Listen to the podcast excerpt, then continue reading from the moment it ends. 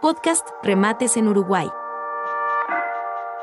Negocios nuevos a diario. Con oportunidades de verdad.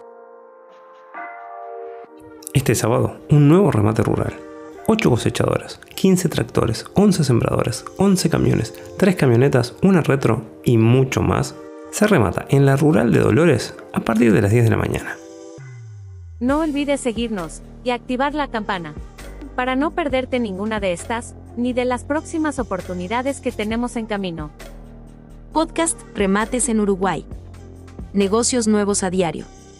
Con oportunidades de verdad.